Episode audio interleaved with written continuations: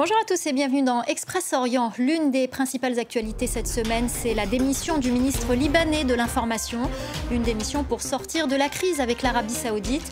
Les détails dans un instant. Nous irons également à Mossoul, en Irak, pour un coup de projecteur sur des femmes démineurs dans cette ville piégée par les djihadistes du groupe État islamique. Enfin, nous vous parlerons de l'exposition consacrée à l'histoire des communautés juives d'Orient à l'Institut du monde arabe avec notre invité, l'historien et le commissaire général de l'exposition, Benjamin Stora. Mais d'abord, cet énième rebondissement dans l'actualité politique libanaise, le ministre de l'Information euh, qui démissionne alors que le pays tente tant bien que mal de sortir de la crise.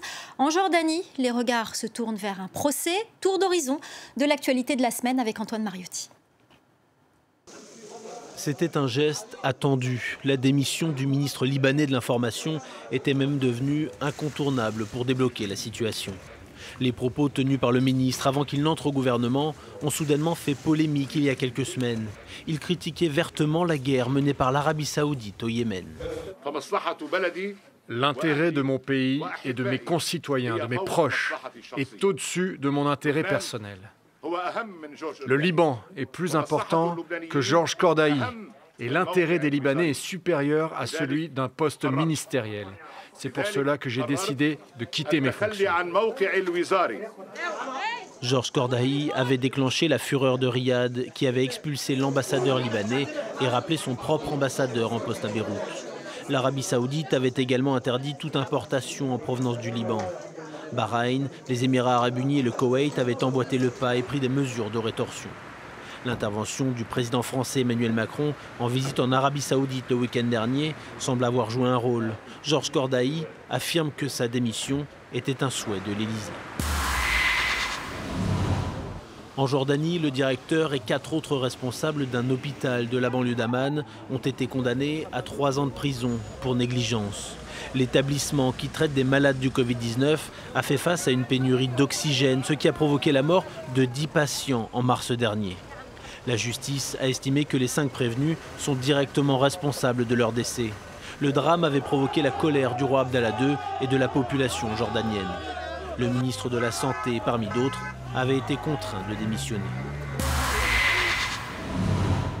Cet entrepôt du port de l'Attaquier en Syrie aurait abrité discrètement une cargaison d'armes iraniennes. Une frappe aérienne attribuée à Israël l'a réduite en cendres. Cette grande ville syrienne située sur la côte méditerranéenne est le cœur de la région alaouite, fief du clan Assad au pouvoir depuis 50 ans. L'État hébreu ne communique jamais sur ces frappes, mais l'ancien chef d'état-major de l'armée israélienne l'avait reconnu. Des milliers d'autres frappes similaires ont été menées par Tsahal en Syrie ces dernières années. Systématiquement, contre des positions du Hezbollah libanais ou de milices affiliées à l'Iran. Ce sont elles qui ont subi les pires violences des djihadistes du groupe État islamique et ce sont elles qui partent au front pour éviter de nouveaux drames. Dans la région de Mossoul en Irak, des femmes sont sur le terrain pour détecter des mines enfouies sous terre. Un travail minutieux et dangereux. Nos confrères de France 2, Stéphanie Pérez et Nicolas Oer, sont allés sur leurs traces. Reportage. Gilet de protection, concentration maximale et dernière consigne. Attention à bien rester à 50 mètres les uns des autres. Cette jeune femme moderne et sûre d'elle, Nour, c'est la chef d'une équipe très spéciale. Cinq femmes et un homme chargés de déminer la région de Mossoul. Le groupe État islamique a dissimulé des milliers d'engins explosifs improvisés, des IED, dans ces vastes plaines, jusqu'à sa défaite en 2017. Dans ce secteur et dans celui-là, c'est très dangereux.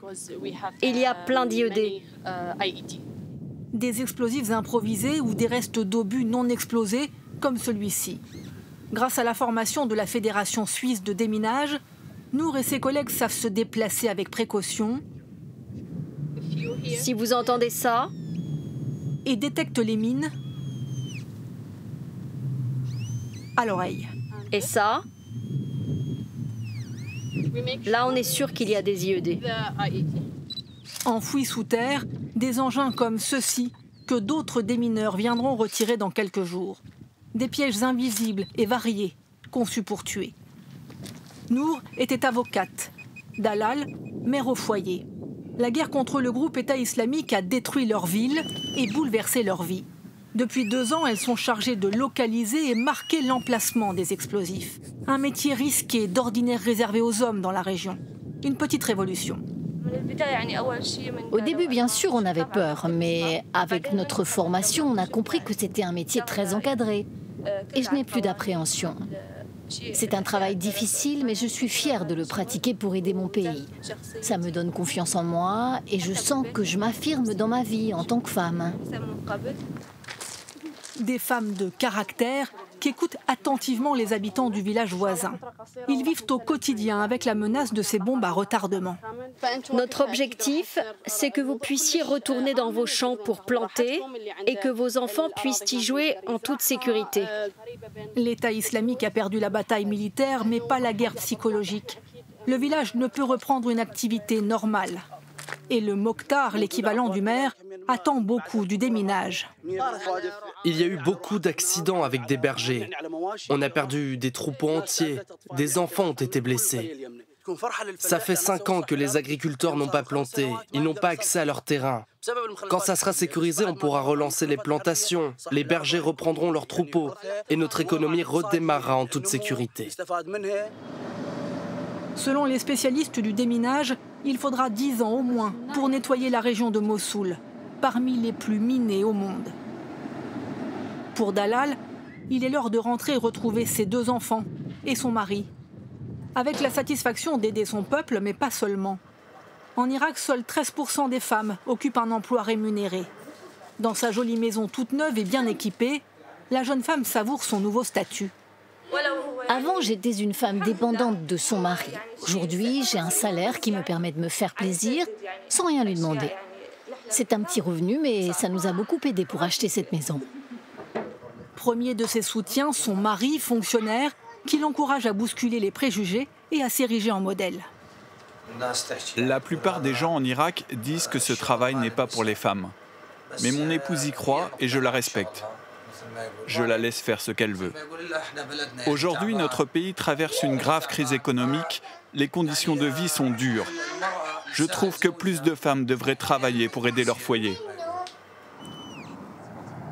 Depuis 5 ans, les démineuses de Mossoul et leur association ont localisé près de 15 000 engins explosifs dissimulés par le groupe État islamique. Et il en resterait encore plusieurs dizaines de milliers dans toute la région. L'Institut du monde arabe ouvre ses portes à une exposition exceptionnelle consacrée aux communautés juives d'Orient. Après euh, son exposition Hajj, le pèlerinage à la Mecque en 2014 et Chrétiens d'Orient, 2000 ans d'histoire en 2017, Lima clôture sa trilogie sur les trois grandes religions monothéistes dans le monde arabe avec cette exposition dédiée aux communautés juives d'Orient. Euh, pour en parler avec nous, le commissaire général de l'exposition et historien Benjamin Stora. Merci beaucoup d'être là avec nous. Euh, je rappelle que vous êtes l'auteur de, de cet ouvrage, Histoire dessinée des Juifs d'Algérie. Voilà, nous allons surtout parler des Juifs d'Orient euh, dans cette émission. Euh, tout d'abord, cette exposition qui arrive après les deux autres, celle sur les chrétiens et celle sur les musulmans, qu'est-ce qu'elle a de particulier? Bah, elle, a quelque chose de particulier, c'est qu'elle rassemble des pièces, des objets, euh, sur un angle tout à fait différent de, ce qui a été présenté, parce que jusqu'à présent, toutes ces pièces, en particulier les objets de culte, étaient dispersés dans différents musées au plan international.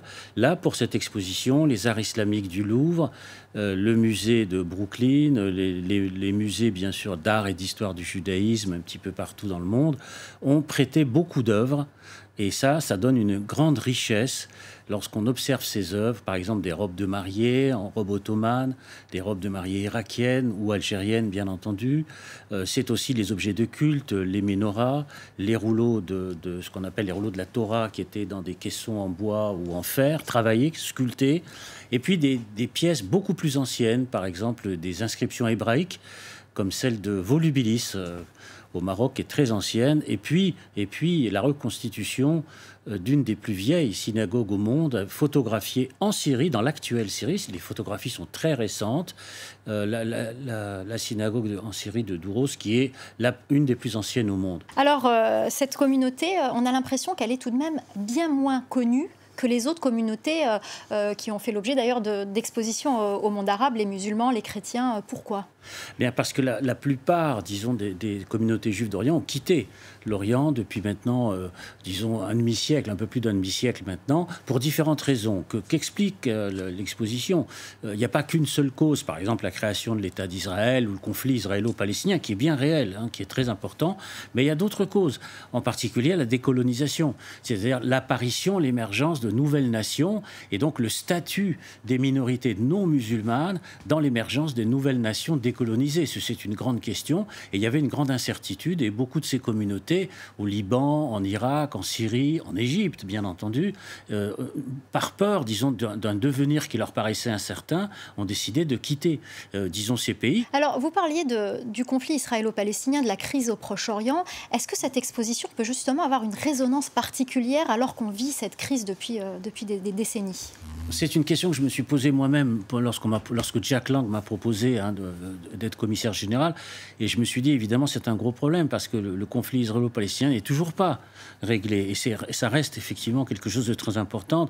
Et, il faut absolument, selon moi, garder, bien sûr, euh, la question de la solution à deux États. Mais est-ce qu'on peut attendre le règlement euh, et avoir une solution politique pour ne pas essayer de préserver cet extraordinaire héritage culturel. Parce qu'à force de différer, de différer, etc., le risque est grand de perdre, disons, cette formidable euh, expérience, euh, histoire, cet héritage culturel pour les jeunes générations. Les jeunes générations, pas simplement pour juives hein, qui vivent en Occident, mais aussi musulmanes qui vivent dans les pays d'Orient et qui ont quelquefois perdu jusqu'à la mémoire de cette formidable existence des communautés juives et musulmanes en terre d'Orient, qui ont été plurimillénaires, pluricentenaires.